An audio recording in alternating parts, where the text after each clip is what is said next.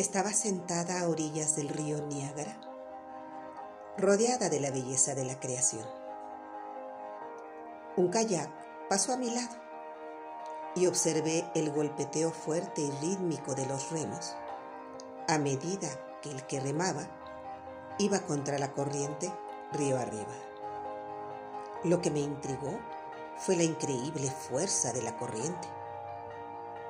Estaba sorprendida de lo rápidamente que empujaba a los gansos que flotaban en la superficie.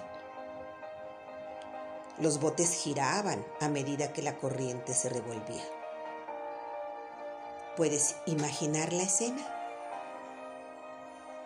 Es difícil luchar contra cualquier corriente, especialmente las corrientes fuertes de nuestro mundo.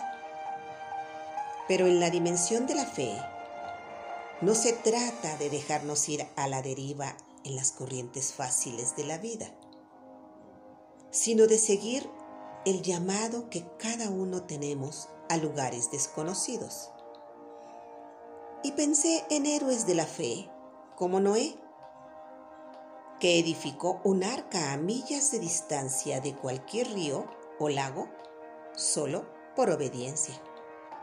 Y en Moisés, quien dirigió a toda una nación a través del desierto a la tierra prometida.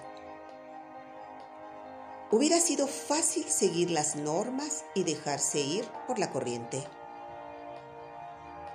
Pero la obra que Dios, con nuestro propósito, nos llama a realizar conlleva esfuerzo, perseverancia y visión.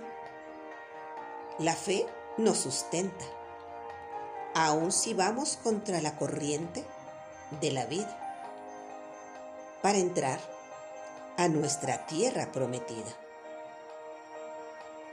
En muchas ocasiones, esto significa ir en contra de algunas normas culturales.